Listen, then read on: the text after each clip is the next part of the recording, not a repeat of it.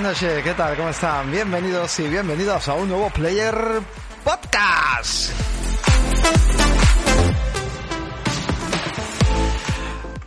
Yo le voy a decir ya, yo le voy a decir ya, tengo muchas ganas, tengo muchas ganas, estoy concentrado escribiendo, pero, oye, oye, a escucha, escucha, escucha. ¡Papi! ¿Qué pasa, Masi? ¿Cómo estás, hijo? ¿Qué pasa? Hoy me alegra mucho tenerte por aquí porque así hoy me suelto un poquito más y me da tiempo a beber más cerveza. ¡Ole! es que nunca puedo beber, Bobby, tú sabes lo complicado. Tengo aquí los niños que me hablan, pero es que no puedo beber, no puedo beber. ¿Qué tal? ¿Cómo estamos? Bien, bien. No estamos más lejos, ¿sabes? Más, más alegría, ¿eh? Una más semana, alegría, Bobby. En cuanto a tiempo, una semana muy buena. Hace hasta frío por las noches. Y Sí, es verdad. Bueno, bueno, pues, ya va cambiando un poquito el clima en Sevilla, ¿eh? Ya se está notando que el clima poquito a poco... codo y trabajando y, Eh, y estudiando y, y haciendo lo que puedo. haciendo vida de normal, haciendo vida de, de, de usuario. Ya se ha quitado, él ya se ha quitado a media, a media, eh, es un poco a los nocturnos él y se ha quitado un poco la, la digamos, el traje de, de podcaster o de, de los directos, pero, pero bueno, viene aquí, sigue viniendo, sigue viniendo por aquí y, y al menos has intentado en la medida posible una vez a la semanita, aunque creo que coges vacaciones, seguramente cogerás vacaciones. Yo es que hasta septiembre tengo vacaciones, que tomaré algún, alguna semana. Yo dentro de dos semanas me voy al hotel, me voy a poner hincho. Anda que no, así que nada, ahí lo perderemos, ahí lo perderemos un poco. Pues bueno, hoy, Pobi, hoy toca el lanzamiento, porque de hecho, de momento esa cita mensual, ¿no? Que nos traes también, pues con todos esos lanzamientos para hacerse expurgo. No, no hay mucho, pero bueno, algo hay, ¿no? Bueno, no hay muchos, pero pocos, pero muy grandes. Con calidad. Sobre todo el mes se lleva la palma un mes más Nintendo. Nintendo vuelve a ser la ganadora del mes con- colocando entre dos y tres títulos que son muy esperables. Pues sí, la verdad es que sí, y bueno, eh, lo, lo trataremos, lo trataremos. Oye, por cierto, Pobi, el Nintendo Direct de ayer, ¿qué? Espectacular. Estuvo bien, ¿eh? A mí me, a mí a mí me gustó, verás. Eh, entiendo que hay críticas de la gente diciendo, bueno, ahora un Persona y un Nier Automata en Switch no, no, lo- no tiene sentido, juegos que ya han salido en 2017 y ya ha jugado todo el mundo. Bueno, vale, perfecto, pero algunos mía culpa, yo me pongo mea culpa, yo tengo Nier Automata en Xbox en PlayStation y lo voy a tener en Switch y Persona lo tengo en PlayStation y lo voy a tener Claro, en Switch. eso lo, comen- lo comentamos. Vámonos, vámonos, vámonos, Miguelito, que se viene, que se viene. Vamos a escuchar el servidito. Porque me apetece y porque quiero apoyarlo. Muchas gracias, Miguelito. Tenemos ya a Miguelito que lleva aquí 11 meses. Miguelito, ¿tú tenías camiseta, tenías taza? Porque nos toca ya, ¿eh? Así que ya no la pedirá, le queda nada va, va a regalarle la camiseta o la taza. Ahí lo lleva. Muchas gracias, Miguelito, tío, por seguir apoyando aquí a los Players Podcast. Sí, la verdad que estoy contigo. Ayer lo comentábamos, tío. Ayer comentábamos el tema de, sobre todo, que eso había gente, bueno, pero comentaba aquí algún amigote, bueno, pero si ya lo tienes en otra consola, ¿por qué te lo vas a comprar? Hostia, pues te vas de vacaciones o te mueves o lo que sea. Y muchas veces pues, te gusta tener los juegos, pues repetidos, ¿no? Y, Sí, y además hubo cosas que, que me agradaron mucho. Por ejemplo, he estado jugando la demo del Die to Life y es guapísimo. Eh, me ha encantado. Me ha encantado. Vamos, Ah, yo ¿estás lo tenía probando la demo? Sí, sí, yo tenía reservado, pero el juego me ha encantado. Después, yo qué sé, el Pac-Man me llamó mucho la atención, el, el de este, el bundle, bueno, o, o recopilatorio de juegos que van a sacar de Mega Man, hay muchas cositas ahí muy, muy, muy, muy llamativas. Nintendo lo que creó es lo que siempre hace, una necesidad, en 25 minutos te metes Es 27 increíble. juegos Es increíble, tío. y deja trending topic, la comunidad con la boca abierta y eso que no presentó nada de Splatoon 3 ni Bayonetta ni nada ¿Verdad? de nada, pero ayer solo se hablaba única y exclusivamente en el mundo de los videojuegos de Nintendo y su direct.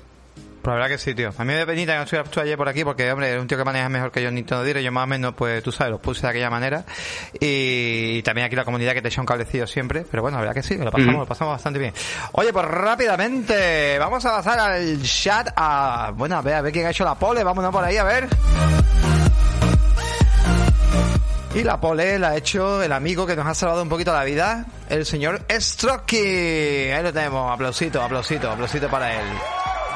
Y luego, bueno, Bobby, voy a dejarte a ti, porque yo quería hacer eso antes del tema de la pole, pero si tú quieres por ahí mencionar algunos amigos del chat, ¿no? Que siempre normalmente habitualmente tú lo mencionabas. Sí, mira, por aquí está pues Miguel Ángel Medina, que como bien Ah. ha dicho, darle las gracias por su suscripción, ya tiene 11 Maravilloso. meses, el mes que viene le corresponde regalito, taza o camiseta, lo que Taza, prefiera. taza. Primero taza. Si tiene, si tiene, si no tiene taza, Eh, taza.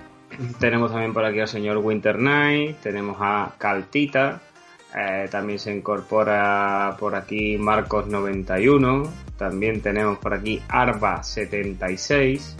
Eh, el señor Jesús Astigui, Sonic Snake 87. Un montón de gente. Marcus por aquí 91. Eh, Podcast más infravalorado Tenemos también por Te aquí el niño de las lucecitas, el Nick Bo, que le gusta mucho, el Ay, robot ay, le gusta mucho la noche, se confunde como Dinio. Y por otro lado, pues estamos yo, que soy Povich. Yo, yo, el burro delante. Yo, el burro siempre delante. Yo ¿Quién, es- quién eres. ¿Quién eres tú? ¿Qué- ¿Cómo, cómo te llamas? Yo, el Povich. Ahí está, bien. El Pobi, ahí está. Y después tenemos aquí a la derecha el más, el Pagacena, el que está Te aquí. tengo que pagar una cena. Te la voy a pagar. Porque te quiero. Te te la voy a pagar porque te quiero. No, no porque hayas ganado. A día de hoy no te la han reclamado. Pero yo te la voy a pagar. Yo te voy a pagar la cena. Además, No- no- te la además, reclamaba a ti, porque a ti tampoco- te coges a tu señora, yo mi señora, y nos vamos los cuatro y cenamos y la pago yo. Tampoco quiero meter dedos en la llaga, pero bueno, tú sabes. Miremos los cuatro. Bueno, pues gente, que esto, venga, venga, que empiece, mira que empieza. Vamos a aprovechar para que empiece eh, la cancioncilla. Espérate un momentito. No, no empieza. Señores, venga, que arrancamos un nuevo player podcast. Ahí vamos, vámonos.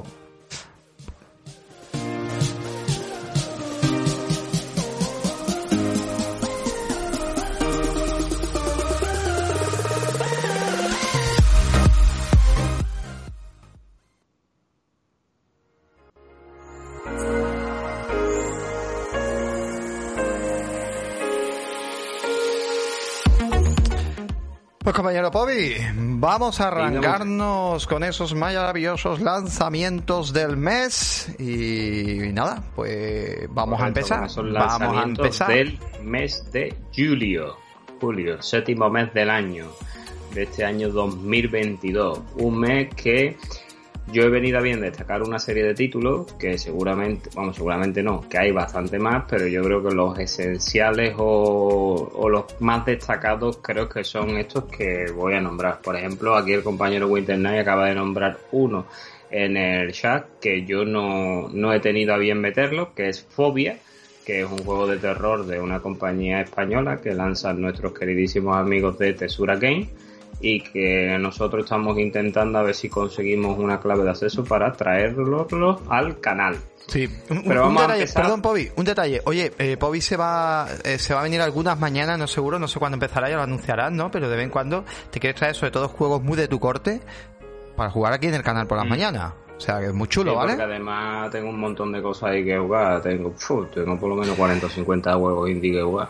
Igual no puede llevar un horario constante, pero bueno, está bien, pues lo voy a poder escuchar eh, un poquito, verlo después. Eso no va a subir a ningún lado, eso solamente se queda en Twitch, ¿vale? No voy a subir a YouTube y nada. Mejor alguno pues, se puede poner algunas imágenes, pero bueno, se va a reír cositas, lo digo. Igual a lo mejor un día a las 11, otro día a las 11 y media, otro día a las 12, dependerá. Pero bueno, que eh, os podéis venir por aquí también y charlar con Pobi. Dime, compañero, venga, vámonos. Y vamos a empezar el día 1 de julio. El día 1 de julio nos viene el Fórmula 1 22 que sale para todas las consolas, eh, Switch incluida, las Xbox Series XS, la One, la Play 4, Play 5 y en PC que tenemos en el launcher de Steam y de Epic. Bueno, por Fórmula 1 22 es el videojuego oficial del Campeonato Mundial de Fórmula 1, como todos bien sabemos. Lo hace Codemaster y Electronic Arts. Eh, como bien ha dicho nuestro queridísimo compañero Jue85 en el Discord, que lo está esperando como agua de mayo, y en nuestro queridísimo amigo Pebo si tenéis el, el Ultimate, eh, vais a poder probar hasta las 10 primeras horas de este título. Y bueno, Eh. aquí vamos a poder competir pues contra equipos, contra pilotos reales, es decir, los circuitos oficiales, como si se tratara mm, de lo más emocionante que podemos ver, además que no tiene competición, es el único juego que sale eh, relativamente a la Fórmula 1. Podemos jugar online, podemos jugar a pantalla dividida. Eh, cosa que ha incorporado Codemaster. Yo no estoy muy puesto en las carreras de, de Fórmula 1, No. pero por lo visto este año se han modificado una serie de reglas y Codemaster se la ha traído al juego y la ha intentado implementar. Los análisis dicen que ha salido muy bien. Tienen un modo que se llama el modo Mi Vida, creo que se llama, o Fórmula 1 Vida, que es como si tú tuvieras en, estamos viendo aquí la pantalla, en un chalet tuviera pues Sí. hasta siete coches, pudiera lo que es cambiar las paredes, los, los techos, las, las cosas, un poquito. Y nada, el juego lo definitivo de Fórmula 1 es que no tiene competencia, es el único si eres adicto a la Fórmula 1 que tienes que jugar porque no hay absolutamente ninguno. Es el único que pues hay. Por el comentario, bueno, quien dice, los Fórmula 1 son juego carne de regalo, por Dios, tengo dos o tres y no me, no me, no me he pagado ni uno, o sea, como que se los regalan. No sé si es que te gustará también el género, pero bueno, y por aquí también está comentando Marcos91, que por cierto no te había visto yo creo que antes por aquí, pero oye, muy agradable, muchas gracias también por participar por aquí hoy en el chat y dice, los análisis no comprados hablan peste del juego. Creo que también había un problemilla, ¿no? De, no sé si me estoy equivocando, pero no, no decían que depende de la edición eh, que pilles del juego eh, creo que no se puede actualizar, ¿no? Me parece a mí que te, te pillas de Play 4 de Xbox One no te puede actualizar a series o a Play 5, ¿no? Puede ser, eh, no sé si aquí los amigos me pueden decir algo. Creo que salió algo, sí, creo que salió algo de eso. Que hay que tener cuidado con la que compremos, no, no nos dejemos, digamos, llevar por el precio. Hoy, mira, me compro de Play 4, lo pongo en Play 5, me compro de Xbox One, como tiene lo de el delivery, no, no, cuidado, que todos los juegos no tienen por qué funcionar, así que cuidadito, cuidadito con la eso. La cuestión que a los que os gusten los juegos de conducción, como no hay muchas variantes, eh, este año se ha ido enhorabuena porque habéis podido disfrutar de Gran Turismo 7, ahora viene Fórmula 1 2022 y a, final de año viene Forza Motorsport por 8, más el año pasado que tuvisteis Forza Horizon 5, llevan un año, la verdad que los que sean amantes a la conducción y a los circuitos, de pues enhorabuena. Y pues si quieres, pues pasamos a, al siguiente juego. Vámonos. Que nos, nos vamos a ir al día 7 de julio y vamos a cambiar los coches por las raquetas, más sí. Vamos a traer un juego que se llama Match Point Tennis Championships, que es un juego que ha hecho Torus Game mediante, con Calypso Media y que sale para todas las plataformas, ¿vale? Eh, bueno, pues juego de tenis que hacía años mil que no teníamos juegos de tenis. Yo no sé si tú te recuerdas, a mí me encantaba mucho el Toge Spin, un juego que yo lo flipaba. Eh, vamos a tener la posibilidad, al igual que en aquellos juegos, de jugar con jugadores reales. En este caso, pues eh, aquí podemos encontrar Garbiñe y Muguruza, que la pobrecita mía estará deprimida porque hoy la han eliminado en primera ronda de Wimbledon. También tenemos a Russo Medellé, que es otro que estará deprimido, porque ahora mismo se encuentra lesionado. La verdad que la cartelera de la portada no, no, no, no, anda la tecla. es un malfario. Es un malfario, un Ronda. El otro que está lesionado, falta que coja uno que esté... Falta que coja Roger Federer, que lleva un año y pico sin jugar también. es verdad que, bueno, es un juego de tenis eh, que aunque no estemos las estrellas, aquí la gente yo creo que, oye, que al final llama un poquito la atención. De hecho, el Mario Tennis creo que también tuvo su éxito. Hombre, este es un poquito más, más pro. Pero, oye, se echan falta, ¿eh? Los jueguecitos de tenis. Yo aquí a lo tonto, a tonto me he echado buenas partidas en algún que otro jueguecito de tenis. Los Vuelta Tenis y el otro que había, que no me acuerdo, que también era muy bueno. Yo los juegos de tenis lo que le veo es o sea, eh, le veo fundamental, evidentemente, es la, la, jugabilidad, ¿no? Que el control esté bastante bien implementado. Yo me piqué mucho con todos spin, he jugado al Virtual Tennis. Bueno, como todos los aquí presentes, habré jugado al, al Wii, al Wii Sport, al tenis del Wii Sport, al Mario Tennis. Pero el Mario Tennis, más que un juego de tenis o deportivo, es, digamos, tipo Mario Kart y estas cosas, tú sabes. Sí, hombre, más arcade. Un, detallito, ¿vale? No sé si lo hemos comentado, pero oye, Max Point 7 de julio, pero sale para PlayStation 5, 4, PC, Xbox Series, Xbox, eh, bueno, XS, Xbox One, pero ojo, ¿llegar Game Pass? Sí, correcto, día una Game Pass. Esto es una alegría. Bien, pues hemos echado mm. un piquecito, cuidado con esta tontería, ¿eh? Yo creo que mucha gente, pues mira, puede decir tener Game Pass de estas características, pues vamos a probarlo, tiene un poquito de tanteo y simpático, ¿no? Sí, sí, sí, la verdad que sí. Un juego que se agradece que esté ahí porque por lo menos así lo podemos probar y ver qué tal es la experiencia. O incluso, como dice aquí nuestro amigo Winter Night, echando un dobles.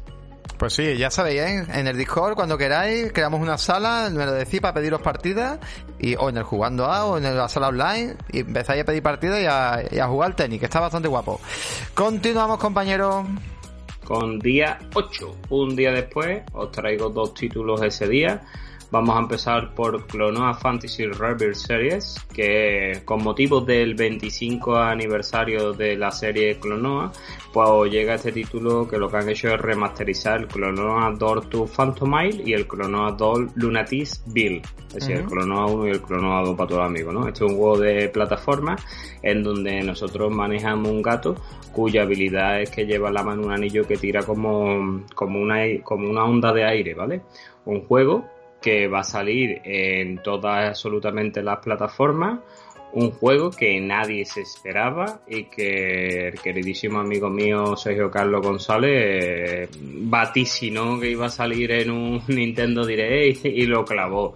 La verdad, yo este título le tengo muchas ganas porque como tú bien sabes a mí las plataformas me gustan mucho y creo que este puede ser un aire fresco para el género y los que nos amamos este género estamos de enhorabuena porque este año estamos teniendo un aluvión de títulos. Pues sí, la verdad que oye, muy, muy interesante, ¿verdad? Que está bien, un juego sí, así. ese juego, como dice aquí Miguel Ángel Medina, que nos pregunta si este juego era de PSX, correcto, este juego era de PSX. De PlayStation, ¿no? De la primera PlayStation. Sí, el de PlayStation, correcto. Vale.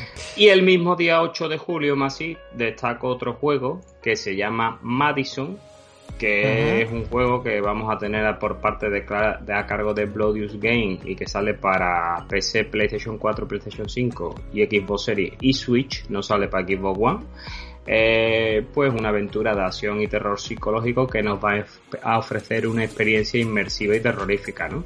Eh, vamos a ir ataviados como única arma, tendremos una cámara de fotos en donde va a unir el mundo tanto de los vivos como de los muertos, tenemos que tomar instantánea, tenemos que agitarla para revelarla, tenemos que resolver puzzles, explorar los alrededores, tratar de sobrevivir en este intento y no morir en el infarto. No sé si os suena este uso de la cámara como mecánica de otros títulos del, del, género, ¿no? Del terror. Y este juego, pues la verdad me ha llamado mucho la atención y por eso me lo he traído aquí a los lanzamientos del mes. Pues sí, la verdad que, oye, pues pinta, pinta bastante chulo, pinta bastante interesante y, oye, un juego de, así de terror, pues bueno, aunque en verano para mí no es la mejor época, tío, para jugar juegos de miedo, pero oye, Mola también, tío. No, pues estamos últimamente de enhorabuena con el género del terror, ¿eh? Porque aparte del juego que ha dicho antes el compañero Winter Night, Phobia, hemos tenido hace muy poquito Insomni, hemos tenido Osiris 201, ahora este título, el género del terror este año está que se sale sobre todo por parte de distribuidoras de menor calibre o de menor tamaño, como pueden ser Meridian y Tesura aquí en España, que se están dedicando a traer títulos de este género. Y ya te digo, por ejemplo, Insomni, que yo lo compré de oferta, eh, lleva semanas y semanas y semanas número uno en el game. Coño, pues mira, increíble, tío. Pues Además, me alegro porque Insomni es un producto nacional, es de una compañía de aquí de, España. Así que nada, me alegro mucho por ello. Bueno, pues me ha dicho un momentito, ¿vale? Eh, todas las plataformas, incluyendo Switch, ¿vale? Para recordarle un poco a la gente. ¿Y uno también que se viene a Switch, compañero? Un momentito que bebe agua. Perdón. Eh, uno que se viene ahora es el... Fist. Creo. Fist, que es Forger in Shadow Torch. Este juego, más o más como lo vamos a conocer popularmente como el juego del conejito con el brazo biónico, es un juego de plataforma y acción que está hecho por T-Games y que ha salido para PC, PlayStation 4, PlayStation 5 y Switch. Viene con ambientación cyberpunk y estilo Metroidvania y está protagonizado, como digo, por un conejo antropomórfico que se haya armado con un puño robótico. Este juego ya salió hace una serie de meses, pero solo en versión digital, ¿vale? Ahora llega en versión física. Es un juego al cual yo particularmente le tengo muchas ganas. Y que probablemente en alguna ofertilla cuando baje de precio caiga. Un juego que al principio fue criticado porque no traía doblaje al castellano y que se le metió un parche y el juego ya os lo vais a encontrar totalmente en castellano subtitulado. Así que el idioma en este caso no será ningún problema para vosotros. Un juego que yo he estado viendo algunos gameplay y es un poquito exigente, no se puede ir a lo loco, hay que saber cuándo atacar y llevar un poquito una parada porque si no vas a morder polvo muy rápidamente. Está muy guapo. A mí también me llama la atención. Esto lo vimos en un step de, de, PlayStation. Salió para PlayStation 5, PlayStation 4. Estamos viendo de el trailer por parte de PlayStation, de State Play. Y también salía para PC. Y oye, pues llegará a Nintendo Switch. De momento de Xbox esto no nada de nada. Pero bueno, eh, al menos mira, podemos jugar en, en, Play y en Switch. Y en PC. O sea que tenéis bastante oportunidad. Que está bastante chulo. Y Pobi, libertad absoluta. Cuando salga el título pues tú sabes que te apetezca pillarlo, pues lo pillamos a media y sin problema porque me llama, me llama la atención. Pues sí, compañero. Y ¿El eh, vamos a hacer cambio. Ahora nos vamos a ir de un gato a un conejo. Y es que el 19 de julio de este mes. Al revés, de un conejo a un gato. Eso, perdón, de un conejo nos vamos a ir a un gato. Yo que estaba pensando, Eh, tú, lo que estaba pensando, es que a mí la noche me confunde, yo nada por la noche nada más que pienso en conejo. Eh, 19 de julio tenemos al juego que saldrá en exclusiva para los sistemas PlayStation y para PC, que es el Strike, el juego del gatete, como se le conoce, que nuestro amigo Tito, Pla- eh, Tito Plugin dice que es el GOTI del año Goti, Goti. un juego con estilo cyberpunk que lo ha hecho Bluebell T- Tu- 12 Studio y que él distribuye Anapurna, o sea que con ese en ese distribuidor ya tiene sellos de calidad. Un gato que vemos, como vemos en el trailer, un gato se encuentra perdido y que va ataviado con una pequeña mochila que saca hologramas, que se va deambulando por el mundo, que va haciendo misiones, que va intentando sobrecogerse a esos robots, a esas criaturas peligrosas, esos androides. Un juego que le tenemos muchas ganas y que como novedad, el día 1 estará incluido en el PlayStation Plus Premium. Tenemos, tenemos chiste, tenemos chiste. Caltita. Un momentito, ¿vale? Dice Caltita. Espérate, coño, bajo toda la música. Un momentito. A ver, un momentito, un momentito. Aquí. Aquí. Dice Caltita. No es, eh, no es Goti, es Gati. Ahí lo dejamos. Ahí lo dejamos. Bueno, pues la Qué verdad que el juego, el juego del gatete, tío. Yo, yo este te digo que sí, eh, Pobi.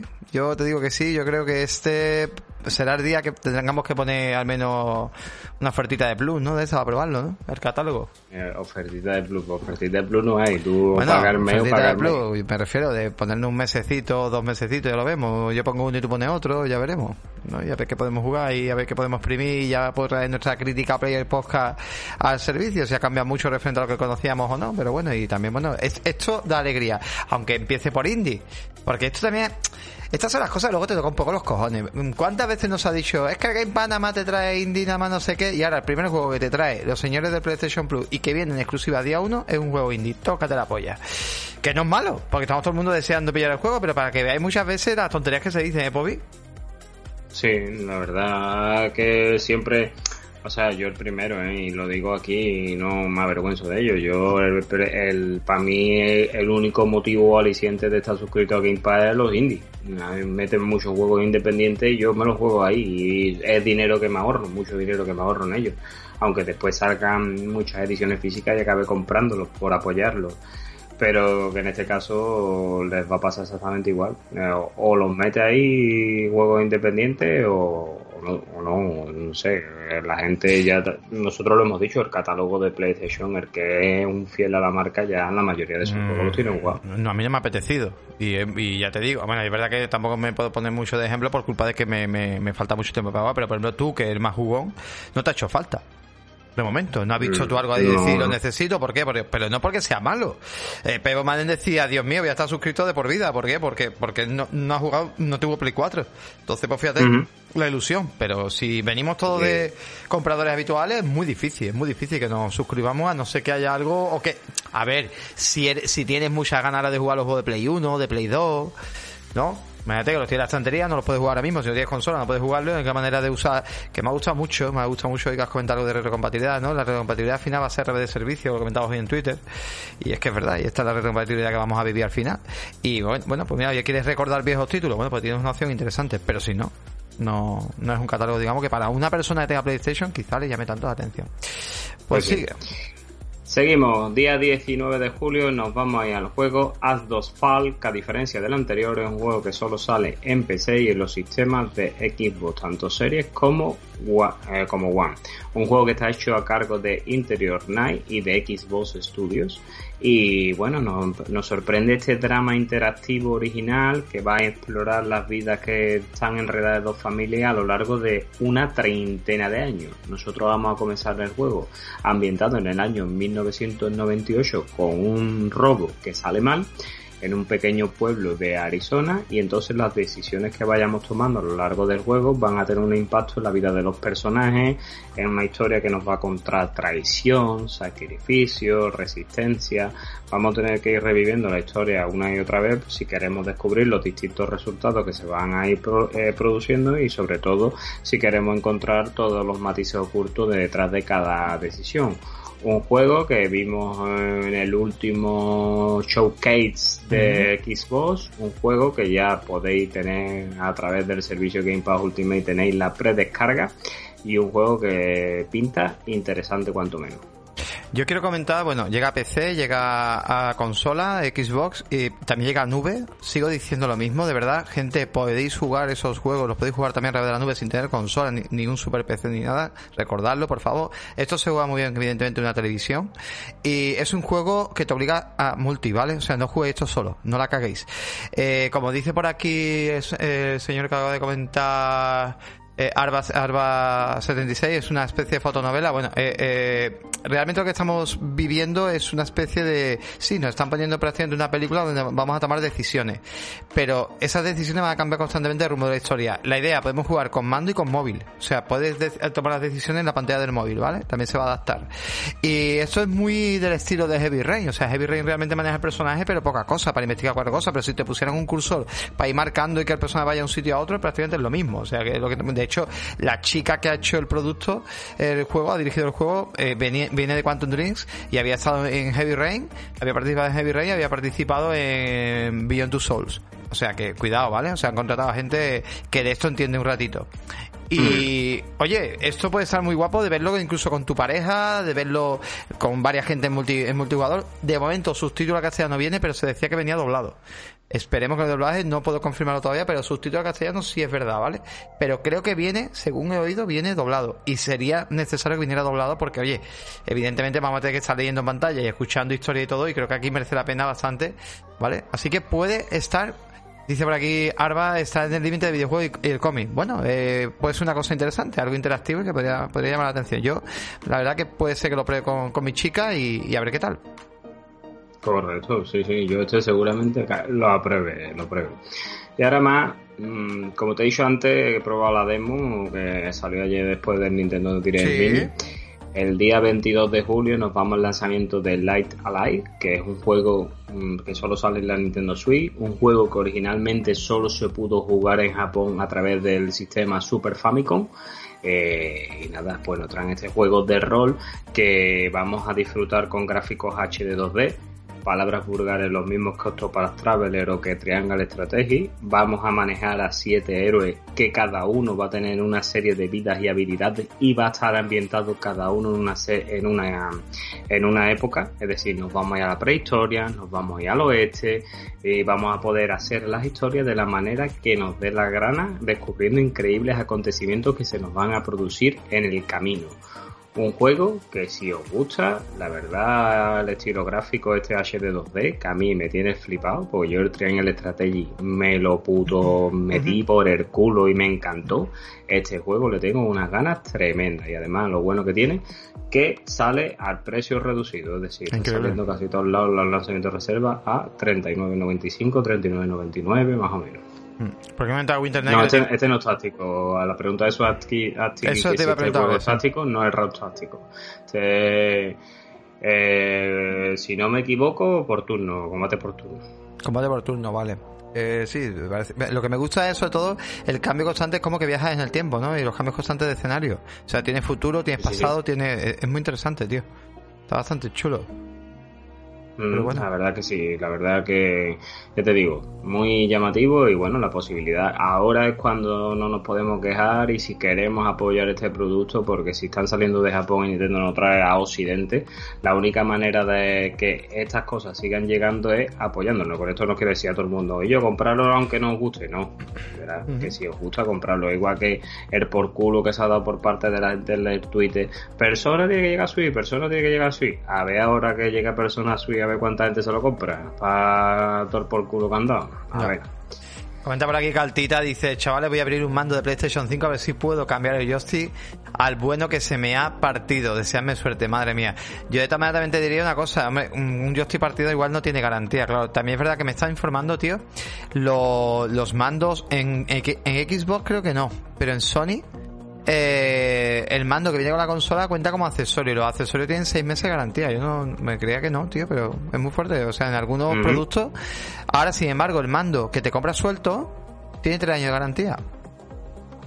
Eso es interesante saberlo. Y de hecho, en la mayoría de los casos, vas a la tienda y te lo cambian por uno nuevo. Porque ya hacen una devolución. Ya sea de Xbox o ya sea de, de PlayStation. Creo que Nintendo no, Nintendo lo repara, la cabrona. Te lo puede para repararlo. Pero las otras que se ve que tienen ya tres años de garantía. Los mandos con tienen tres años de garantía. Eso está también bastante bien. No tenía idea. Y más si cerrando los lanzamientos del mes, Venga, vamos a, cerrar por todo lo alto, probablemente con el mejor título del mes y el mejor título de RPG para el sistema en el cual va a ser lanzado. Y estamos hablando sin ningún lugar a dudas de Xenoblade Chronicles 3 para Nintendo Switch. Eh, bueno, volvemos a la tercera parte de este título, en donde, bueno, a raíz de un encuentro fortuito, pues vamos a tener seis soldados procedentes de ambas naciones que son rivales y deciden dejar de un lado sus diferencias para unir sus fuerzas y sacar a la luz una nueva amenaza mucho más peligrosa que la guerra que los enfrenta nos vamos a poder unir a Noah, a Mio y a sus amigos por los distintos paisajes majestuosos que vamos a ver, nos vamos a enfrentar a bestias feroces, vamos a luchar por romper ese ciclo de violencia significa sola a la tierra de los Ionios. Yo estoy jugando Xenoblade Definitive Edition la número uno, y es una puta virguería. Y todavía me queda el Xenoblade 2 y el Torna, que es otro DLC. Ya también Nintendo ha sido muy clara y ha dicho el día de el día que sacaron un direct de este título, que va a haber un pase de expansión, un DLC, que va a costar aproximadamente 30 euros fue criticada en ese sentido Nintendo porque dijeron, eh, ya te sacan el juego incompleto para sacarte un DLC. A mí me gustaría dedicarle una palabra a esa serie de personas. Yo no sé si ellos recordarán, porque es que tenemos memoria, poca. Eh, aquí somos muy Dory en el mundo de los videojuegos. Pero en noviembre del año 2017, cuando Nintendo sacó Xenoblade Chronicles 2, eh, el mismo día de lanzamiento dijo: Vamos a tener un DLC. Que se llama, ese DLC en el futuro se llamó Torna y yo a día de hoy más si te puedo decir con la mano abierta y me corto los dedos de la mano que no creo que nadie, nadie, nadie, nadie amante de los Xenoblade se, se queje del contenido que hay en el Xenoblade 2 y del contenido que hay en el Torna. Seguramente si estos señores han sacado ese pase de expansión lo anuncian el día del lanzamiento es porque el juego ya lleva mucho tiempo terminado y han dedicado sus esfuerzos a unarlo en otro tipo de contenido que no tendrá que ver a lo mejor nada con el juego, porque por ejemplo el Torna es una previa a los acontecimientos que se producen en el Xenoblade 2.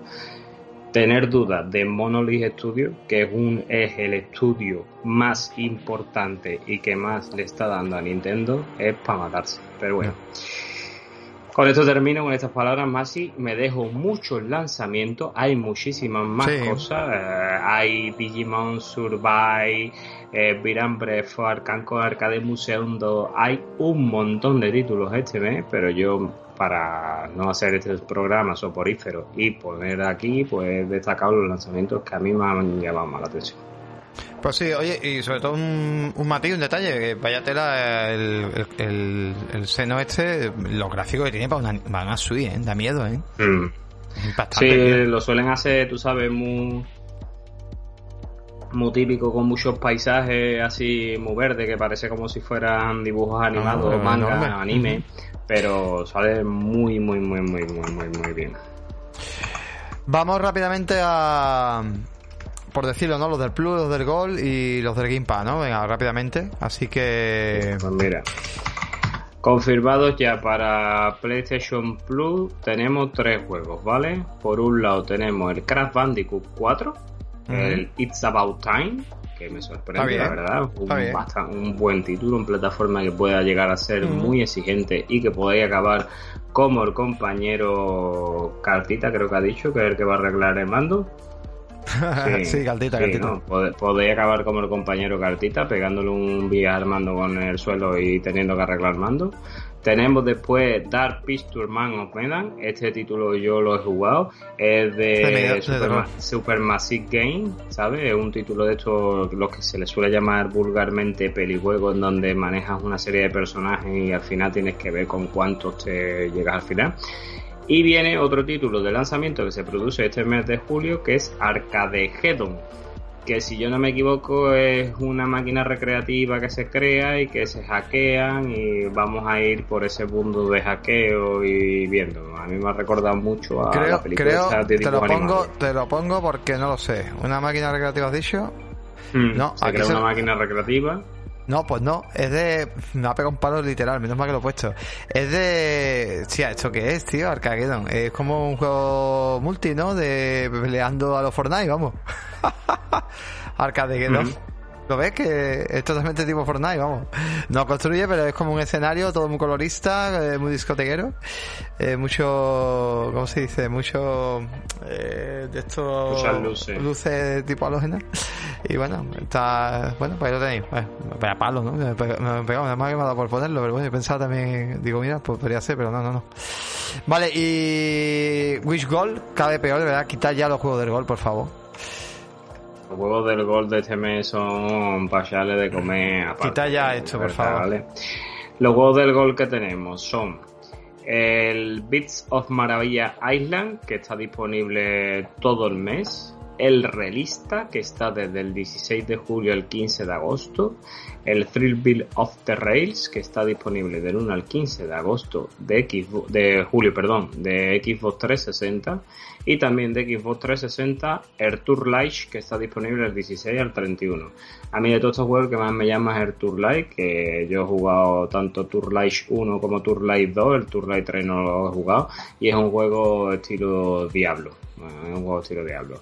Vamos, eh, los juegos son del TVO, del montoncito tirando No. a normalito. No sé para qué sacan esto ya, deberían de plantearlo de otra manera. Bueno, Yo entiendo que hay Mm. gente que tiene solamente el gol todavía, que lo comenté el otro día, porque son cuatro tiers lo que hay, o cuatro categorías lo que hay en Xbox. Y es verdad que hay gente que tiene solamente el gol y tiene esto. Y bueno, pues les llega, ¿no? Pero no, Pues sí. no tiene, no Sí, tiene va, rellenando catálogo. Yo soy gente que se los pone a descargar todo, o sea, a meterlo en su biblioteca todo, aunque después seguramente no ven ni uno. Y nos vamos con los Game Pass. Game Pass este mes que sí viene bastante calentito. Game Pass la del mes la- de julio. La primera tirada, si no los tienes, yo los tengo aquí. Te lo tienes esto en la escaleta. Yo no sé por qué coño estás mirando por ahí. No sé qué tienes Porque lo abierto. estoy mirando por el ordenador y me sale bloquear, como, Ah, pues coño, haberme lo dicho. no me Ah, deja entrar. Haberme lo dicho, hijo. Y te lo No había abierto. Bueno, no pasa nada, ¿no? Es que vamos, esa- yo te lo digo. Game Pass del mes de julio. Tenemos el día 1 de julio para consola PC y Xbox Cloud Gaming. Tenemos el Far Cry 5, juego que me voy a meter por el culete y que voy a jugar con alguien en cooperativos para pasarme la historia, porque tengo muchas ganas de ver qué me depara este juego de las sectas americanas y ese mundillo que hay por ahí. Después tenemos el día 5 de julio solo para PC, Let's Call BBC. No sé, la verdad que ese juego no tengo ni idea cuál es, más así. No sé cuál es. A ver cuál. El. El Last Call BBC. No tengo ni idea cuál es. Eh, ¿Dónde el estás? 7 tío? de- Me estás dejando pillar porque esos no son, tío, los del Game Pass. Vamos Ah. a ver, vamos a ver. Vamos a ver. Eso, eso que tú estás viendo en pantalla son la segunda quincena de junio. Tú tienes que ir más abajo. Ah, vale, perdón, perdón, vale, que están aquí abajo. Vale, vale, perdón, vale, vale, aquí, aquí, verdad, me estaba liando. Vale, vale, vale. Sí, estos son los de la primera quincena, ¿no? Eso que son el Shadowrun. Esos son, mm, todavía la primera quincena no está confirmada. Eso que acaba de poner en pantalla es la segunda quincena de junio, todavía.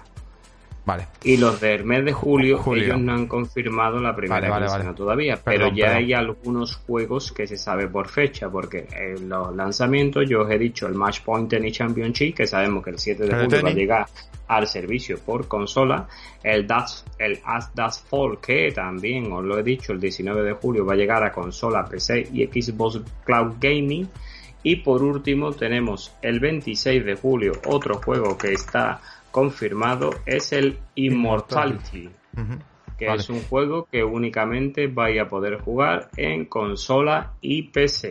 Estaba diciendo el Last Call este, este va de... ¿De qué va esto? ¿Esto va de trenes o qué va esto? A ver, el Last Call este has dicho tú, hostia, ni, ni idea. No tengo Hostia, idea, qué cosa no más, más cosa más rara.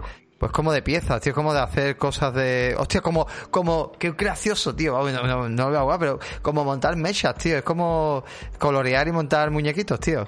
Tienes aquí todas las piezas y tienes que ir montándolo y haciendo muñequitos y colorearlo. Tócate los huevos, en serio. Hay un juego de estos, que hay juego para todo ya o qué, tío. Que hay juego para todo y ya, el ¿no? último, el Immortality, este es un juego de un juego narrativo también que, que bueno que lo ha hecho Sam Barlow que trabajó en el primer Silent Hill Origin y en el Tell no sé si lo conocéis alguno el Telling Lies que es el juego este que parece una película de cinco personajes Eh, sí. Creo. Vale, ese es el Immortality que nos llega en el final de mes. Vale, Vemos está. que la primera quincena a día de hoy no está confirmada todavía, no se saben los Vale. títulos. Esta gente lo soltarán el día 1 de julio o incluso puede que el 2. Vale, perfecto. Bueno, pues, oye, muchas thank you. Un montón de, jueguicos, un montón de cositas. Ahí hay juegos para rato. Y vamos con algunas cositas de actualidad del día de hoy. Ya, pues, me va a tocar a mí charlar un poquito y damos a Pobi que también que descanse. Me estoy muriendo de calor, Pobi. Yo creo que voy a poner aquí el aire. Pues estoy muriendo de calor, así que vamos a esperar un segundito. Un momentito, por favor. Ponemos música, un segundito. Vamos a ver que tengo ya aquí cosas. Un segundo.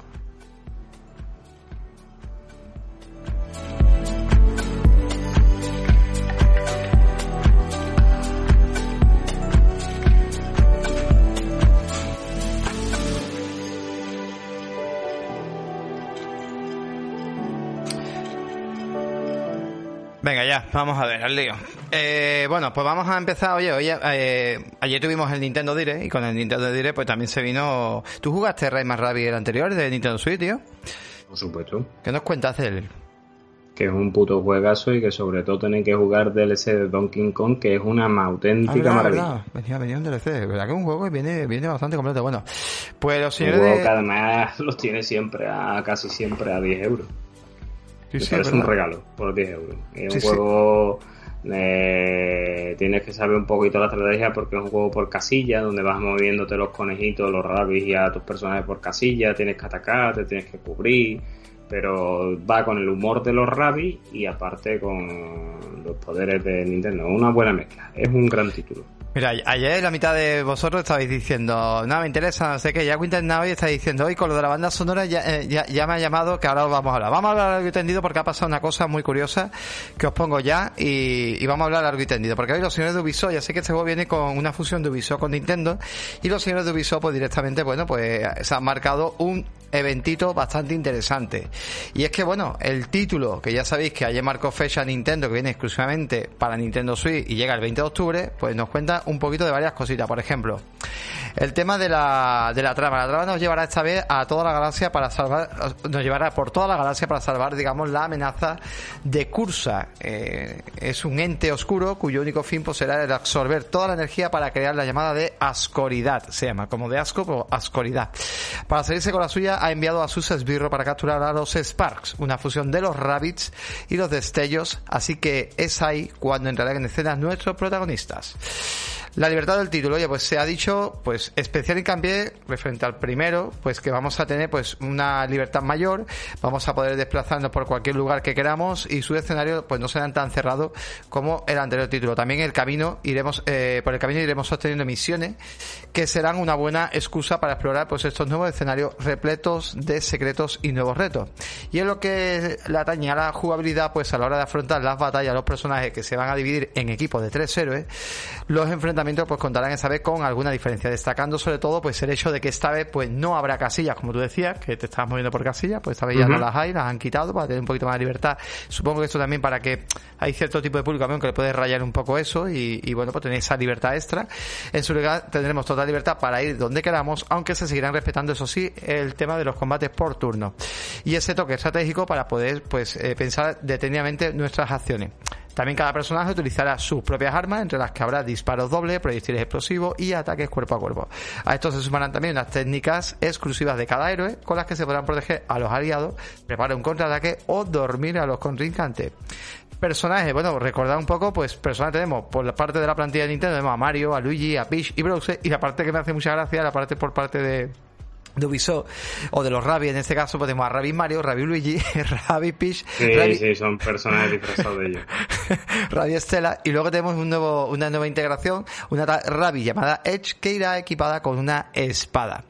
Y lo de la banda sonora que comentaba aquí Winter Night, pues oye, eh, se ha contado, mira, se ha contado con Grant Kirkhope, que es el compositor de Banjo Kazooie, también se ha contado con eh, Gareth Cooker, que es nada más y nada menos que hace la banda sonora de Ori and the Blind Forest, y se ha contado con Yoko Shimomura, que es la que hace la banda sonora de Kingdom Hearts 3 y Final Fantasy XV. O sea, estos tres super compositores pues eh, harán sonar o resonar, digamos, un título que parece que va muy en serio y que acuérdate que no me acuerdo cómo se llama el productor, bueno, el director del juego, pero que se emocionó inclusive en ese momento de que Miyamoto se acercó a él, ¿eh? ¿te acuerdas? Y, le valoró, ¿no? El título, ¿no? Que, le gustaba. O sea, que Miyamoto se acerca a ti y, te diga eso, pues joder, la verdad que fue un gustazo para, para el tío. Está guay, tío. la verdad que Nintendo quedó muy contenta con el primer producto que se hizo de Ubisoft Francia, eh, porque esto lo hace Ubisoft Francia, si no recuerdo mal y era un secreto a voces que iba a haber un nuevo producto de los Rabbids con Mario. Me, me, gusta, me gusta que Nintendo se abra y su licencia más icónica Mario y eso lo veamos dentro de fusionados con otros mundos, porque ya te digo, vosotros, tú en este caso que no has podido jugar al primero, eh, es súper gracioso porque tienen el humor de los Rabbids, los Rabbids son unos conejitos muy hijos de la grandísima madre que los parió y después, tío, tú lo mezclas, haces ahí unos mundos muy chulos. Y este segundo es que es todo al cuadrado, más grande todo. Eh, eso de que no tenga ese componente estratégico que te tengas que mover por cerdas en donde tú en el primero te veas obligado que si Mario tenía para mover de tres, tres tres puntos nada más, ¿no? Digamos tres cuadros. Te ponías para que no te vieras expuesto, lo bien lo protegía con otro. Este todavía lo han hecho más, más allá, lo han llevado a otro extremo más grande. Y tengo unas muy grandes, muy, muy, muy grandes ganas de que llegue el mes de octubre e hincarle el diente. Pues sí, mira, os voy a poner ese momento, ¿vale? Que es directo del juego. Aquí lo tenéis. vamos a poner un poquito de voz.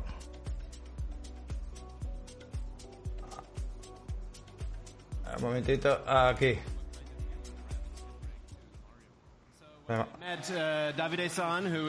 Estoy emocionado, tío, con Miyamoto en el escenario. Hablando de su juego, de su creación. Es muy emocionante, tío, es muy bonito. Es muy, muy emocionante, tío está increíble. ¿eh? que está con uno de los padres de los videojuegos. Pues está uno de los creadores más el importantes. el creador de Mario, que está hablando de él, está, está, mm. flipando, está flipando. La verdad que está, está bastante. Perdón. Ay, perdón, que tengo que cambiar. No veis, la que tengo que ir cada vez que cambio la música. Pues bonito, está diciendo cuando estás hablando de digo, si llegas a ver más feito que va a hablar de mi Miyamoto.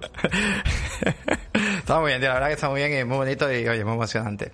Pues bueno, la verdad que sí, este juego yo creo que lo vamos a pillar mucha gente. El anterior, como dices tú, Bobby, está prácticamente que subvertido de precio por si querías entrar un poquito en ese mundillo. Y, y mola, mola, mola bastante. Oye, Bobby, ¿tú te acuerdas de un juego llamado 13, el cual se hizo un remake que salió muy roto? Un remake era basura. ¿Te acuerdas, verdad? Pero sí, sí, sí, basura, basura, basura. Un remake que llegaron a regalar en Go, en la mm. plataforma de hay de... Sí, sí, Go, de, la plataforma de CD Projekt. Pues... tenemos titular y es que el título llega a Nintendo Switch, pero por llegar a Nintendo Switch han querido hacer algo con el juego y lleva, os cuento, cuento un poquito la historia mientras pongo un vídeo de fondo y, ¿Y por qué? ¿Por qué salta el audio? Perdón. Eh, bueno, pues os cuento, ¿vale? Brevemente. Y es que Mira, 13, lo que va a pasar con él. Bueno, Remy volverá el 13 de septiembre, muy curioso, con un completo lavado de cara y una versión eh, para Nintendo Switch, en formato físico, ¿vale?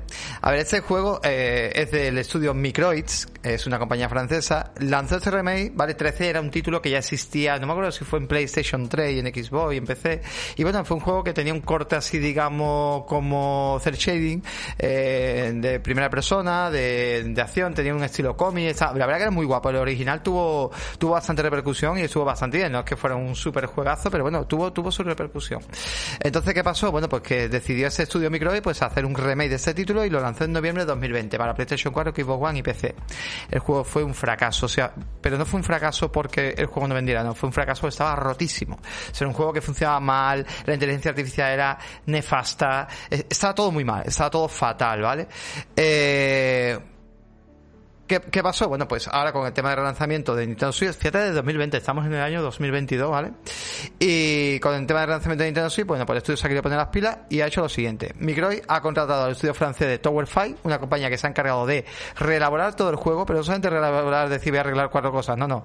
Cambio de dirección artística, mejora en la inteligencia artificial, mejora de la interfaz completamente rediseñada, diseño del sonido recreado, todo, ¿vale? Implementando también un modo multijugador para hasta 13 personas, mejorando también las versiones Next Gen para PlayStation 5 y Xbox Series y moviendo el juego a 60 FPS. En, Nintendo Switch a 30. Además, el tío, ¿vale? El director dice, Steve, eh, se llama Staff, eh, yo de francés ni, ni idea, pero Stefan Longer dice, somos plenamente conscientes y lamentamos mucho que el lanzamiento inicial de 13 Remake no alcanzará los estándares de calidad esperados por los jugadores. Así que pedimos disculpas de nuevo, porque la versión anterior pues ya sabéis cómo salió. Y esta vez sí, la disculpa viene acompañada de mejores noticias. Tenemos muchas ganas de tomarnos el tiempo para arreglar el juego y ofrecer a los propietarios 13 Remake con una actualización que costará... ¿Cuánto crees tú que costará todo esto? Espero que si está pidiendo perdón que sea cero. Pues sí, será totalmente gratuita para todo aquel que tenga el juego. O sea que esto es, la verdad, mira, vamos a dar un, un, un que sea cortito. Pues esto así se hacen las cosas, ¿vale? Ha tardado dos años, cabroncete, pero bueno, mira, con el lanzamiento para Nintendo Switch, manera totalmente arreglado y llega totalmente gratuito, así que nada, oye, el 3, yo digo, no lo compréis todavía si no lo tenéis, los que lo habéis tenido, pues mm, os lo compraste, ya podríais tener el título, pues llegará, digamos, en septiembre esta actualización gratis y los que no, pues podéis comprar a precio. Bueno, sí, podéis comprar el juego ahora, te digo por qué, podéis comprarlo porque seguramente estará súper barato ahora, merece la pena pillarlo ahora y, así después para actualizarlo. Así que nada, yo incluso me lo apoyo y me lo compro, tío. Pues este tipo de juegos sí me gusta y tiene una pinta bastante chula. Yo el 3 es que lo jugué en su día y ya te digo, me lo pillé por la plataforma de Go que lo vi que lo habían, lo habían puesto gratis y lo intenté jugar y eso era injugable. Eso era... Claro. A ver, Jesús que le vamos a castigar. Dice, vamos al cajón del game, gente. Hombre, eso tampoco. Venga, hombre, que se han portado bien. Vamos a apoyar al estudio, ¿no? El cajón del game no apoyas a nadie.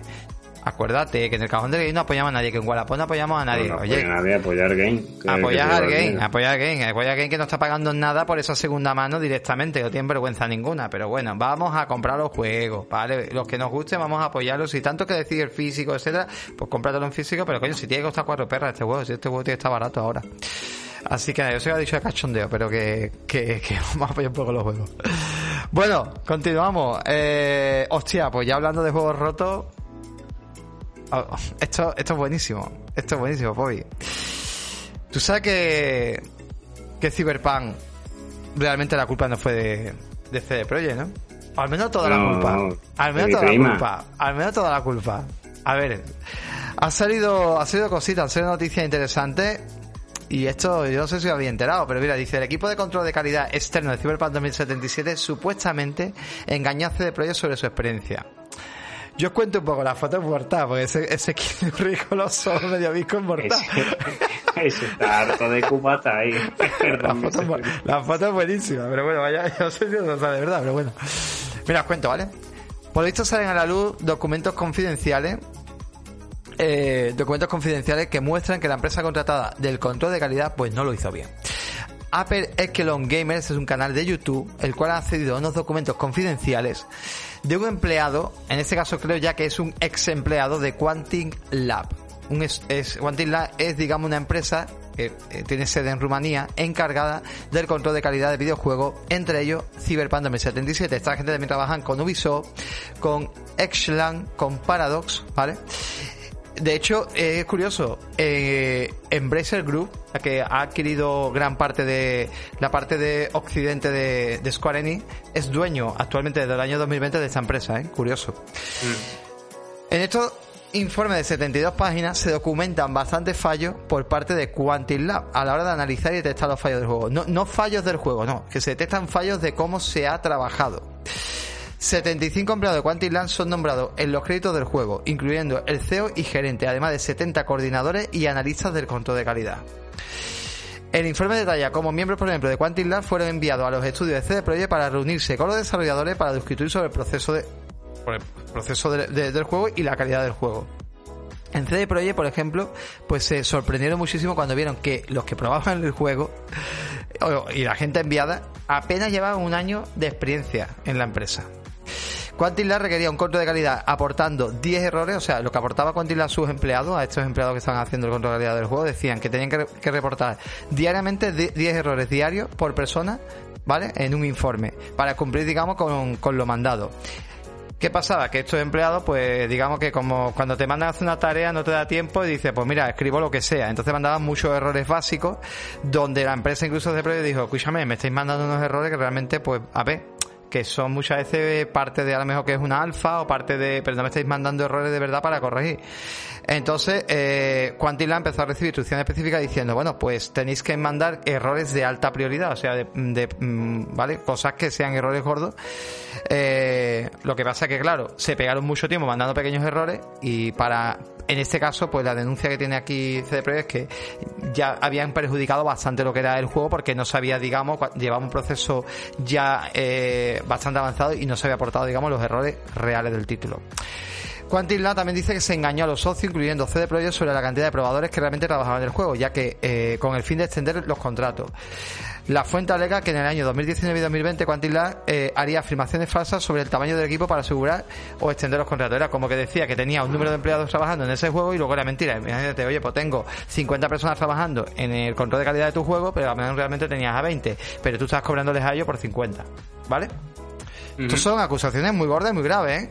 Según los documentos confidenciales, en el verano de 2020 el equipo de prueba de Cyberpunk 2077 en Quantic se amplió de 30 a 60 personas. Sin embargo, se afirma que estos 30 nuevos probadores eran nuevos empleados con semanas de, capacitación, o sea, con semanas de capacitación, lo que supuestamente distrajo al personal más experimentado y agregó presión a un proceso ya tenso. O sea que el control de calidad era nefasto. Ya te os voy a contar la, bueno, te dejo hablar y ahora os cuento la cara. Independientemente de que el control de calidad de la empresa sea fuera de facto, ah, yo creo que ese de Project mongolo no son, ¿no? Y saben la mierda que tenían No, no, no, no, no, no, cuidado, cuidado. Tú cuando haces un videojuego, ¿vale? Tú no estás, tú no estás jugando tu juego, tú juegas tu parte. O sea, yo soy animador y el animador ve las animaciones. El de sonido verá el sonido. El otro, o sea, luego se juntan todas las partes, ¿me entiendes? Esto es como una película. La película se ve al mm. final, se procesa al final. Pero el que lleva iluminación no está viendo la película, está viendo la parte de iluminación, el que lleva la fotografía, el que lleva el micrófono, el que lleva, eh, ¿me entiendes? Luego la mesa de edición, pues, eh, y el juego, eso, se van juntando las partes. Cuidado con esto que pensamos que un juego se hace cronológicamente y esto no funciona así. Un videojuego cada uno, esto me gustaría que cuando Guillermo creo que se va a venir, no, no tardando, a ver si me lo puedo traer, y nos lo explicará. Pero yo no estoy con esto excusando la compañía, o por lo menos cuando yo vi el vídeo de, del que hizo el Yorika de Coriballo por el God War, eh, ellos invitaron en mitad del desarrollo a personas para que probaran el juego y vieron la experiencia de esas personas allí mismo. Claro, es, que es que no estás enterando y Jesús que lo está comentando aquí, pero algún probado habrá. Claro, es que tú contratas una empresa para que pruebe el juego. En este caso, esta empresa es profesional. Quantilab es una empresa profesional, ¿vale? De hecho, mira, te lo pone aquí. Eh, ahora lo iba a leer, pero Quantilab tiene 400 empleados, tres oficinas en Rumanía y más de 60 clientes activos. Entre esos clientes, ya os he comentado, eh, Ubisoft y un montón de gente también te digo una cosa, prueba los juegos de Ubisoft.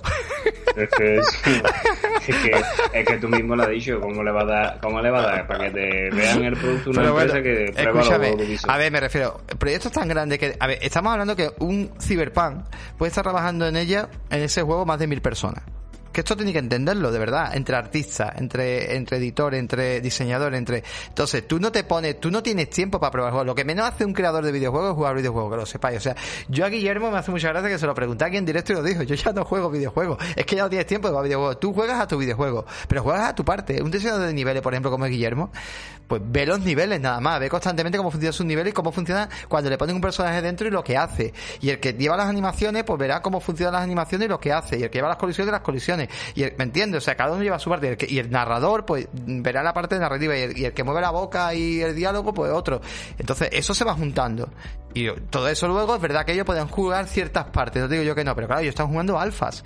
El juego, partes hechas, se van mandando. Claro, no es lo mismo que lo que pasó a Coriballo. Coriballo presentó un proyecto que quisieron ver la reacción y tuvieron los santos cojones de pegarse un año entero trabajando en una demo de 10 minutos.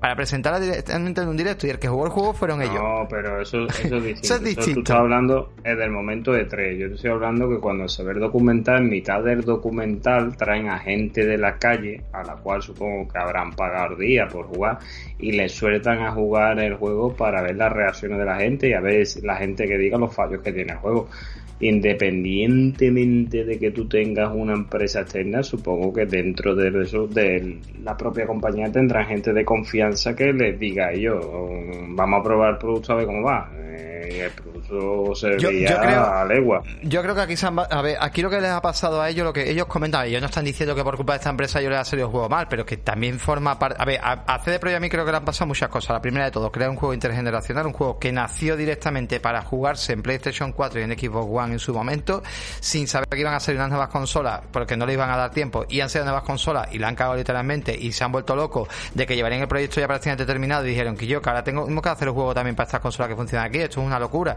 Entonces no les daba tiempo. Y luego aparte, pues eso, la mala comunicación con esta empresa, que esta empresa también, pues, mm, por lo que estamos viendo, es bastante gordo el tema. O sea, 74 mm, páginas de informe de, de la cual esto se llevará igual a tribunales y todo, ¿vale? De hecho, os cuento la otra parte, ¿vale? Que no os he contado, pero oye, hay una segunda parte y aquí la tenéis. Porque eh, VGC ha hablado directamente con el socio, ha hablado con, con Lab y os cuento la parte, la parte siguiente que ellos dicen, eh, en este caso la persona que, que, han hablado con él que se llama Siskaru o algo así, dice, bueno, no ha negado explícitamente las acusaciones específicas hechas en el vídeo, pero afirmó que, que incluiría eh, como, como errores, ¿no? Sobre Quantum Lab y afirmó que su creador parecía mostrar un malentendido sobre cómo funciona el proceso de, control de calidad. Y él dice, el vídeo publicado en las redes sociales, como se menciona en su artículo, comienza con declaraciones incorrectas sobre la historia de Quantilla y parece haber una falta de comprensión en el proceso de cómo se prueba un juego antes de su lanzamiento al mercado. Quantilla actualmente, pues eso, decía que tenía 400 empleados, tiene 200 proyectos, etcétera, etcétera. No lo sé, tío. La verdad que yo no estoy aquí justificando nada, pero bueno, es interesante también entenderlo. Todas estas noticias, ahí os las pongo después en Telegram, ¿vale? A través del canal de Telegram de noticias. Eh, podcast, bueno, tenéis anclado en la información por si queréis luego indagar vosotros y leer vosotros los artículos tranquilamente y ver un poco, pues eso, todo este tipo de conceptos. Pero bueno, eh, puede ser, digamos, como una espinita más en el tema de, de esta gente, ¿no? Que les haya pasado. No lo sé, no lo sé, por comentar algo. Sé, más, esta gente más para que no hablen mucho y que se callen porque están que se salen. Además para que se dediquen a hacer Partial Legend de, The Witcher 3, que va a salir supuestamente ahora en este mes, bueno, en este mes, eh, a final, en estos meses que vienen ahora. Es verdad, es verdad, verdad. y que den ya Cyberpunk tranquilo. Es verdad, no me acordaba, tío, el tema de Partial también de...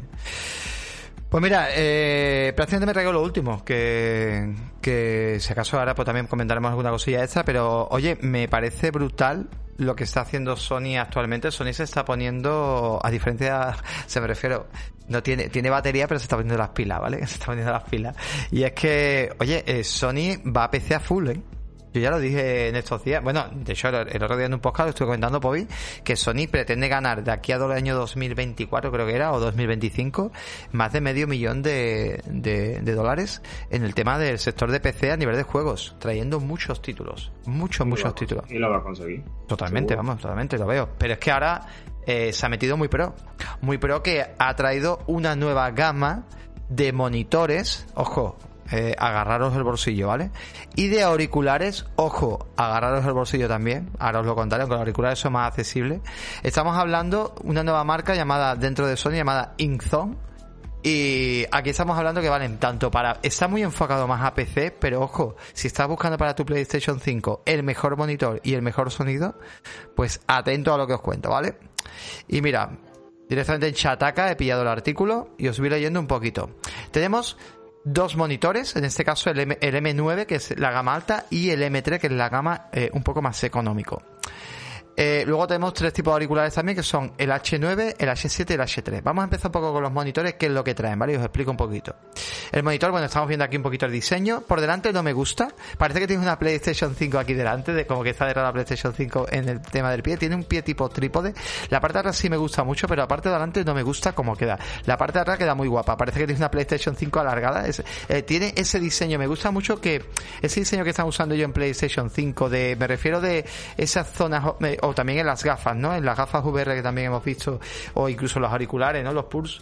Eh, esas zonas, esas curvas, ese diseño, ese perfil, eso sí me gusta mucho. La verdad que han conseguido una estética muy, que lo ves y te suena a PlayStation, ¿vale? Entonces han conseguido en el monitor que tú lo mires y diga PlayStation, aunque no es PlayStation, es un monitor para PC, ¿vale? Entonces, bueno, pues comentando, un poco, eh, ahora os leo, Stroking, te he leído algo por ahí, ahora os leo. Bueno, este monitor trae el M9, vámonos directamente al gordo, es 27 pulgadas, resolución 4K, 144 Hz de tasa de refresco, es un panel IPS con un milisegundo de respuesta. Y luego me gusta mucho porque es un Full Array que ahora explico lo que es, con 96 dimming zones. Full Array significa, lo vemos hoy en día en los televisores, ¿vale? Los televisores más potentes, de más alto precio. Un OLED no le hace falta ser Full Array porque lleva diodos de luz y por tanto toda la pantalla está iluminada independientemente, pero muchos televisores de alta gama se está hoy en día usando eh, el tema del Full Array. El Full Array es simplemente tener más puntos de luz dentro de la pantalla, no tira solamente de los puntos que están o bien desde atrás o solamente en el borde de la pantalla, sino tener mucho más puntos esparcidos para tener una iluminación pues un poquito mejor diseñada y que si hay que apagar toda la pantalla, pues esos diodos o esos eh, diodos, no, perdón, en este caso esos LED, pues se enciende y se apague un poco más independiente, ¿no? Mejorando pues, mucho más el contraste. Tenemos 600 nits de brillo, es bastante pico de brillo. Estamos hablando que las MacBook Pro de Apple suelen traer unos 500 nits de brillo. Eh, los OLED más o menos, lo, de mi generación que era 2017-2018 traía una media de 800 nits de brillo, ahora ya los nuevos traen una media de 1000-1200 nits de brillo. 600 nits de brillo para HDR es una puta barbaridad en un monitor. Por lo tanto, tenemos un HDR 600. Luego también tenemos la reproducción del DCI-P3 de que, el espacio de color es capaz de acaparar un 95%. ¿Sabes lo que es eso, Pobi? Ni puta idea, ¿verdad? Ni idea. yo lo voy explicando. Yo sé que son datos, pero creo que son interesantes de saber, ¿vale? ¿Sabéis por ahí qué es el DCI-P3? Por ahí, ¿sabía alguno ¿Qué es eso? Decidlo rápidamente, decid sí o no si lo sabéis, no digáis que sí por decirlo. Es que es muy importante cuando vayáis a comprar un televisor que el DCI-P3 lo miréis y no lo mira nadie. O sea, la gente dice, es 4K, ya es perfecto, pero es que 4K hay mil televisores o mil monitores. Entonces, ¿qué es el DCI-P3? Bueno, pues el DCI-P3 os lo digo, ¿vale? Para que nos entendamos un poco, el DCI-P3 es un sistema de color, es un eh, es como digamos el gamo, cuando los medios audiovisuales eh, los medios audiovisuales se reúnen para ver cuánto es, digamos, el espacio de color que tienen que acaparar, digamos, cuando ellos eh, crean contenido, ya sea el cine, ya sea la fotografía, ya sea eh, el tema de los videojuegos, etcétera. Entonces, es para saber cuánta gama de color, cuánto espacio de color son capaces de acaparar, digamos, ellos y cuánto tiene que reproducir una pantalla con esa calibración, ¿no? A partir del 90% estamos hablando, ya estamos comprando algo interesante, algo bueno. A partir del 94, 95 es muy bueno y a partir del 100 es la puta leche. ¿Vale? Entonces, ¿qué significa eso? Significa que muchas veces tú puedes tener un televisor 4K muy bueno, etcétera, pero a lo mejor los naranjas, si hay como 10 naranjas diferentes, pues no es capaz de emitir todos los naranjas por igual. O sea, eh, te lo emite todo por igual en vez de, emitir la diferencia, los rojos o la cantidad de negros, etcétera. Pues el gamo de color, digamos, hace eso. El cip 3 es cuánto es capaz de acaparar dentro de lo que es el convenio colectivo que se ha hecho de, de audiovisual, pues cuánto es capaz de acaparar, ¿vale? Ese, por eso es importante de ver el DCI-P3, por aquí dice Stroking que lo estuvo mirando. Y para, y para jugar videojuegos, ¿qué es mejor? ¿El DCI-P3 o el sRGB? El DCI-P3 es superior. Ya, el DCI-P3 va a funcionar sobre todo a partir ya del 4K, 2K, normalmente en 4K, y el, y el sRGB se tira más para 1080. Vale, vale. ¿Vale? Pero buena pregunta. Eh, en este caso, 1070 millones de colores capaz de reproducir este monitor. Es una auténtica barbaridad. Con el precio que vale, no me trae. Recordad que sigo diciendo que es un 27 pulgadas. Luego, en tema de conectividad, bueno, lleva un sistema trípode, como estamos viendo. os digo, me gusta mucho el diseño de atrás. El tema de manejar un poco el monitor es un pequeño joystick que tenemos en la parte de atrás del, del monitor para poder manejarlo. Y me gusta mucho también varias cositas interesantes que trae. Por ejemplo, eh, en el tema de. Bueno, tenemos el monitor se sube y se baja, que eso también mola bastante con este diseño pero no se, no se gira, no hace un, un 180 grados, ¿vale? Que se pudiera girar, no, no, lo hace. Eh, y luego en este caso el tema de puerto, ¿vale? Viene con puerto HMI 2.1, compatible con VRR, ojito para la gente que tiene consola y quería el tema del VRR, pues este monitor sí es compatible. Tenemos un USB tipo C, el cual podemos cargar o incluso conectar un segundo monitor. Podemos también tener, eh, lo digo porque es que todo lo que conectemos al, al dispositivo, por ejemplo, tiene USB también tipo B y tres USB tipo A. Por ejemplo, tengo dos torres, un portátil, perdón, un portátil y una torre, ¿vale? Pues si yo conecto el teclado y el ratón directamente al monitor, voy a poder manejar, incluso en la consola también pasa por, el mando, voy a poder manejar entre uno y otro. O sea, me voy a poder pasar de uno a otro sin tener que estar cambiando el teclado de sitio. Está bastante bien esto.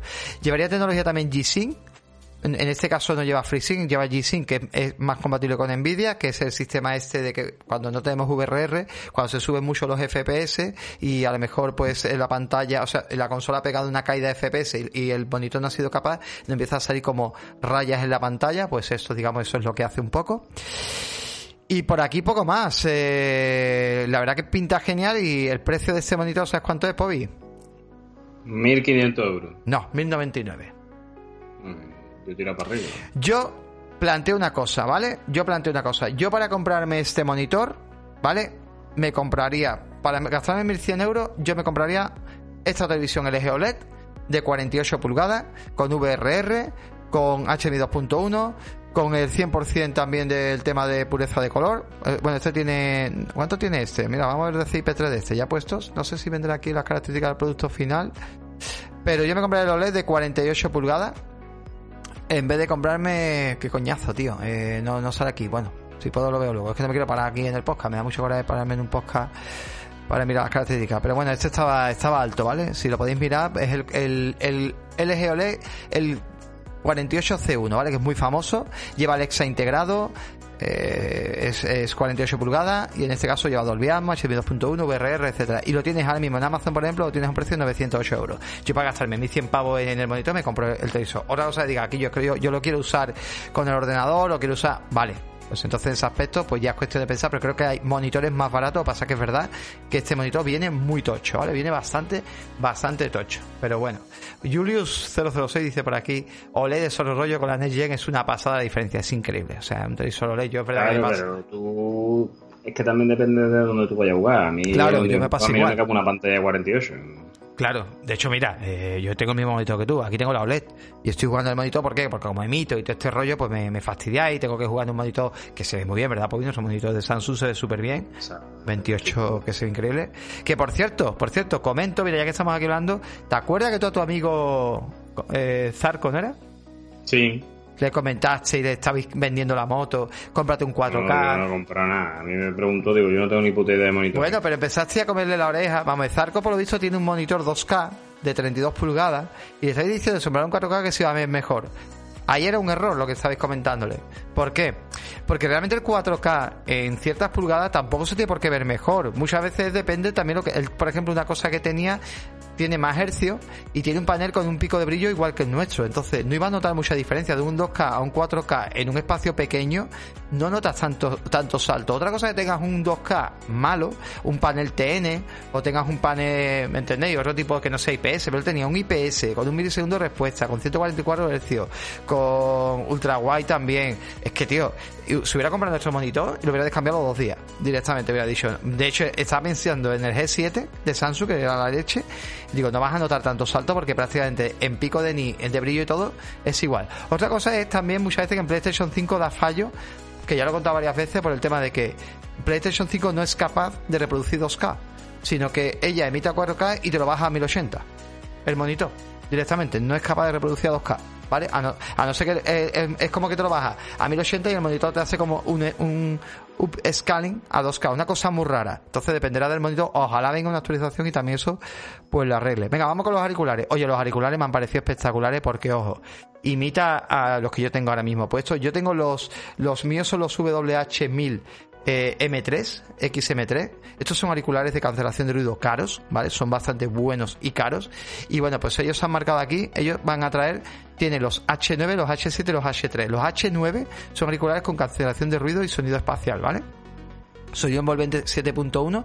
Por cierto, tanto eh, los auriculares estos, bueno, el monitor vale, es compatible con PlayStation 5, evidentemente y PC, pero ojito, los auriculares también van a ser compatibles con PlayStation 5 y va a ser compatible con PC, ¿vale? Va a agarrar un dangle y también va a agarrar Bluetooth para otros dispositivos, ¿vale? Pero para funcionar PlayStation 5 y en PC, antes que se me olvide, trae un pequeño dangle. Bueno, los H2 con cancelación de ruido son idénticos, idénticos, idénticos a los eh, a los M5 nuevos que ha sacado Sony, a los WH 1000 M5, que son auriculares valen casi 400 pavos, pero son brutales. Pues estos vienen también en piel, eh, la, de 40 milímetros lo que son las almohadillas, y, y cancelación de ruido y brutales, con unas 35 horas de, de, batería y son brutales, pintas geniales. Luego tienes otros más económicos. Esto va a costar 300. salen 400 estos salen, estos salen en 300.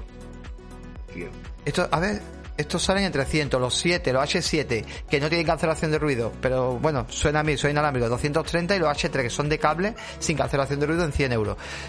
A ver, los H3, alternativa al Pulse, con cable, ahí lo tienen, sobre todo por la construcción, pero evidentemente no va a ser igual. Ten en cuenta que estos auriculares tienen micrófonos por todos lados para escuchar para la cancelación de ruido, es una puta pasada. ¿Vale? O sea que os digo que merecen bastante, bastante la, la pena. Sobre todo, a ver, yo compraría los, los H9 si nos pasamos muchas horas en el PC, si nos pasamos muchas horas jugando, si vamos a tener muchas horas o trabajando, lo que sea. Yo los tengo todo el puto día puesto. A mí, de verdad, lo que me raya a mí de esto es el, micrófono este que te trae aquí pegado, que no me mola nada, que molaría que se pudiera quitar. Pero a mí esto del micrófono aquí pegado no me gusta nada, nada. Porque no es recogible, eso claro, tío, un, un auricular de 300 pavos y tener ese micrófono ahí no me mola nada. ¿Y qué problema hay? Que los que yo tengo no valen para la Play. O sea, yo los que yo tengo puestos no valen para Play, valen para el PC nada más. No te valen para PlayStation, por eso me tuve que comprar los Pulse. ¿Vale? La única manera que me valgan para PlayStation es con un cable. Me pillo un cable que tengo el cable que viene y se los pincho al mando y puedo escucharlo con cable. Pero es una putada. Mm. Así que que lo suba más para arriba. Ah, que se lo puede subir más para arriba. Me creía que era la foto. Mm, sí, hombre, lo podemos, lo podemos ver para arriba, pero que se te queda para arriba. No te puedes quitar el micro. A mí me molaría que el micro o fuera que se recogiera como este. Que lo puedes mover, ¿ves? Que lo puedo recoger. Coño, no se me ha quedado para afuera ¿Ves?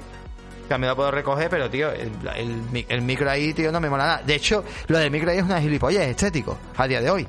O sea, el micrófono ahí que sepáis que es estético, no sirve para nada. ¿Por qué? Hombre, si yo con unos, unos AirPods soy capaz de hablarte, ¿me entiendes?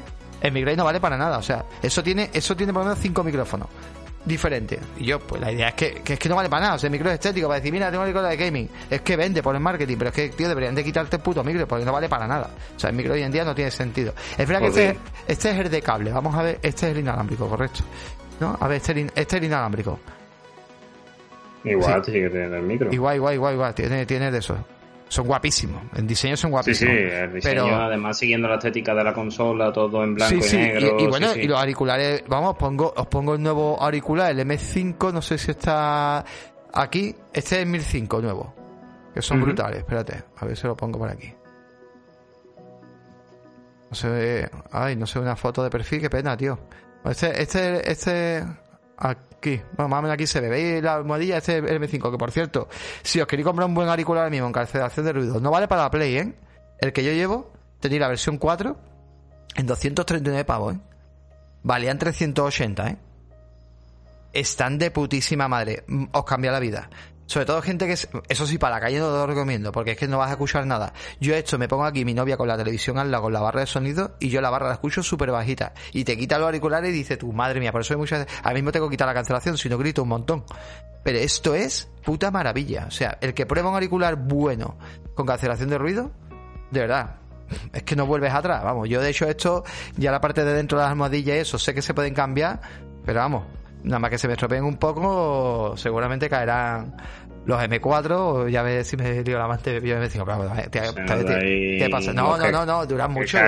Llevo, llevo, tres años, llevo tres años con ellos, llevo tres años y espero que duren un poquito más, pero oye, la verdad que muy bien. Oye, me alegra muchísimo por parte de Sony, ¿verdad, Pobi? Eh, que se haya metido en todo esto, tío. Sí, hombre, apoyando, o sea, apoyando, apostando por la comunidad de PC, ¿no? Lo está dejando cada vez más claro, sacando productos para ellos con su misma estética de su consola, eh, llevándose los juegos ahí, el servicio del Plus ahora también en PC, poquito a poco, poquito a poco está sabiendo rectificar todos esos años de abandono que les ha hecho a esta comunidad. Está guay, tío, porque sobre todo siempre ha sido una marca que Sony, siempre mira Sony y dices en el término de videojuego, ¿no? Quitando en el término de... A ver, es verdad que a menos cierto público dice Sony y entiende que hay televisor y entiende que hay el mejor sistema de sonido y el mejor, ¿vale? Porque ya veis, o sea, yo tengo cosas de sonido de sonido porque yo tengo una barra sonido de Sony. pero en los televisores han bajado bastante. Sí, en los televisores han bajado. Han perdido, han perdido mucho posicionamiento. Televisores casi todo el mundo se va a LG y Samsung. Y, mira que son fabricantes de, paneles OLED, ¿eh? Que ellos son fabricantes. O sea, ellos, al igual que LG, son mm. dos de los pocos eh, fabricantes actualmente que hay de paneles que tienen las máquinas, digamos, para poder eh, generar, eh, porque por lo visto esas máquinas son muy caras. De hecho, Apple estuvo detrás de una de esas máquinas y había una lista de espera tremenda. No una máquina que pueda conseguir, fíjate que Apple no pueda conseguir esas máquinas de producción para crear los paneles porque ellos tienen toda la producción que tiene Apple de los iPhone son paneles OLED, lo que llevan a los nuevos iPhone. Entonces dijo, coño, me los produzco yo mismo y no tengo que estar tirando de Samsung, que Samsung también fabrica paneles OLED, pero en menor medida y Samsung a gran escala, y Samsung digo, y, Sony y LG a gran escala. Otra cosa el procesador, no significa, muchas veces la gente dice, hostia, es que te hace te hace paneles OLED pues, tanto en la misma pantalla, la de LG que la de Sony. No, no, no, no, no. Y luego está el procesador de imagen, luego también el sistema operativo tiene mucho que ver, ahí hay mucho mucho rollo. Pero, pero bueno. Hay, un comentario de Julius006 en donde te rectifica tu comentario dice que Sony no fabrica paneles, así que se los compra LG y los calibran. Ellos Por lo menos hace poco. Ellos fabricaban paneles. Eh, mira, Sony fabricar OLED. Vamos a ver. Ellos fabricaban paneles. Sony apostará por tecnología OLED. Vamos a ver. Es que había hay un podcast de Mixio donde te explicaba que ellos tienen la máquina de fabricación de, de los paneles de OLED. Y a ver, un momentito. Y era Sony. Y era Sony, tío. Te lo tengo que buscar, tío. Pero Sony estaba fabricando eh, paneles OLED junto con. Bueno, Samsung también fabricaba y junto con LG. Ahora, Mm, que a día de hoy no lo esté fabricando, ya no lo sé, ¿vale? Pues yo hace tiempo estoy desvinculado a los televisores. Es que tendría que buscarlo, tío. ¿Quién es la empresa más de, de Sony OLED? A ver. No, eh, da igual, aquí habla de televisores. Hay que buscarlo. Pero una cosa es, una cosa es fabricar televisores y, otra cosa es, la máquina de fabricación del panel, ¿vale? Luego otra cosa es a lo mejor el corte o lo que sea. Creo que fabrica el producto me refería, no que yo haga, ¿vale? Y luego ya está el corte y eso y todo el tema. Y creo que ellos son fabricantes de, porque tienen la máquina. Ya te digo, estuve hablando con, con Sony Apple, estoy hablando hace por lo menos 4 o 5 años. Y, y a ver si encuentro el podcast ese, tío, lo mando, que está bastante guapo. Pues compañero, esto se va acabando, ¿no? Digamos usted, caballero. Se va acabando, ¿no? Correcto, esto se va acabando. El día de hoy estoy triste, ¿Por muy triste. ¿Qué ha pasado? Porque se decía que mañana probablemente iba a haber un State of Play sobre ah. War Ragnarok y me veía como un mohón como la copa un pino. No hay ni State of Play ni nada, de nada, de nada, de nada. Hoy hacía Dileri una crítica, ¿no? Al tema de los filtradores. Acusaba a la, gente que, bueno, a los, a los, a los que filtraban y toda esta mierda, ¿no? No, no lo he visto, no lo he visto. Sí, vamos, yo no lo he visto, pero he visto algo que, que estaba comentando, tema de, de, filtro y de mierda. Yo, a ver, yo espero que God of War salga este año, no lo, no lo sé, tío, pero a este paso ya me pone en duda. Pero que se está pidiendo mm, mucho, pero Bueno, yo sí, espera, yo, hombre, si sale, pues, ¿sabes? Se me va a poner lo que dijimos más duro que la pata un paso de palo, pero si no sale, pues tampoco me tampoco me va a pasar nada, porque tengo ahí juego para dar y regalar. Esa muñequita ahí, coño. Qué bueno. tengo ahí juego para dar y regalar, así que tampoco va a pasar absolutamente nada. Pero hombre, si sale, pues me gustaría porque pues es verdad que hasta ayer, por ejemplo, final de año lo teníamos un poco así vacío, pero ya ayer se puso el mes de octubre y se puso que no vea con la presentación de Nintendo con la salida del Mario que hemos hablado, del Marian Rabbit, con la salida del Nier Automata, con la salida del Persona Así que ya tenemos otro mes en donde va a ser como para no pasó en marzo. Y, Xbox eh, tiene en el show y no ve todo lo que traía también ese mes. Y no sé si Sony me traerá algo, pero ojito, ese mes es un mes fuerte. Que se sale octubre y noviembre, va a ser los meses de madre mía la cartera. Mm. Y bueno, si tienes servicios también, pues puede estar. Y yo supongo que Sony, aunque no te traiga juegos, pero oye, puede pegar un golpe a la mesa y decir te traigo Russian Clan, el Kena y vete a saber, ¿eh? cuidado con la tontería, ¿eh? En el, no en sé, el servicio. Sony que el Forspoken creo que estaba para para noviembre, me parece. Que huele que se retrasaba. No sé si octubre. Había Final Fantasy también, ¿no? Cuando salió Final Fantasy 16. ¿Ahora era no? Me, no, el año no, se me la pinza. Era, me dio la pinza. Verano del, ponía hasta verano del 2023. Sí, sí, Pero el Forpoken también estaba listado para no sé si era octubre o noviembre, uno de los dos. Y del equipo que tú dices estará octubre, creo que era el Score, me parece. Y... El tío, de mucha ganas. ¿eh? Está muy asqueada con. De mucha ganas. que otro título más abierto. Pero seguramente. Y tenemos pendiente de que Nintendo nos diga todavía Splatoon, que sabemos que es en septiembre, pero no sabemos el día. Tenemos pendiente que nos diga Bayonetta 3, que yo digo que va a ser noviembre. Qué abuso, qué abuso, tío. Mm. Qué barbaridad. Pues bueno, gente, Muchísimas gracias por estar por aquí, ¿vale? De verdad, muchísimas gracias por ya. Por favor, vamos a hacer una, pues espérate que voy mirando. Y, y, cuento una cosita rápida. Oye, gente, necesito una ayudita de todos vosotros. ¿A quién se la hacemos? Al Tito, al tío, al Indiateca. Vamos a hacer en Indiateca, Indiateca, Indiateca. Que además está jugando un juegazo, ¿eh? Que si no lo habéis visto, queda un ratito. El Sumus ah, a Eterna. Vale, seguía Indiateca, que está bastante que vaya a aprender muchos juegos interesantes, ¿vale?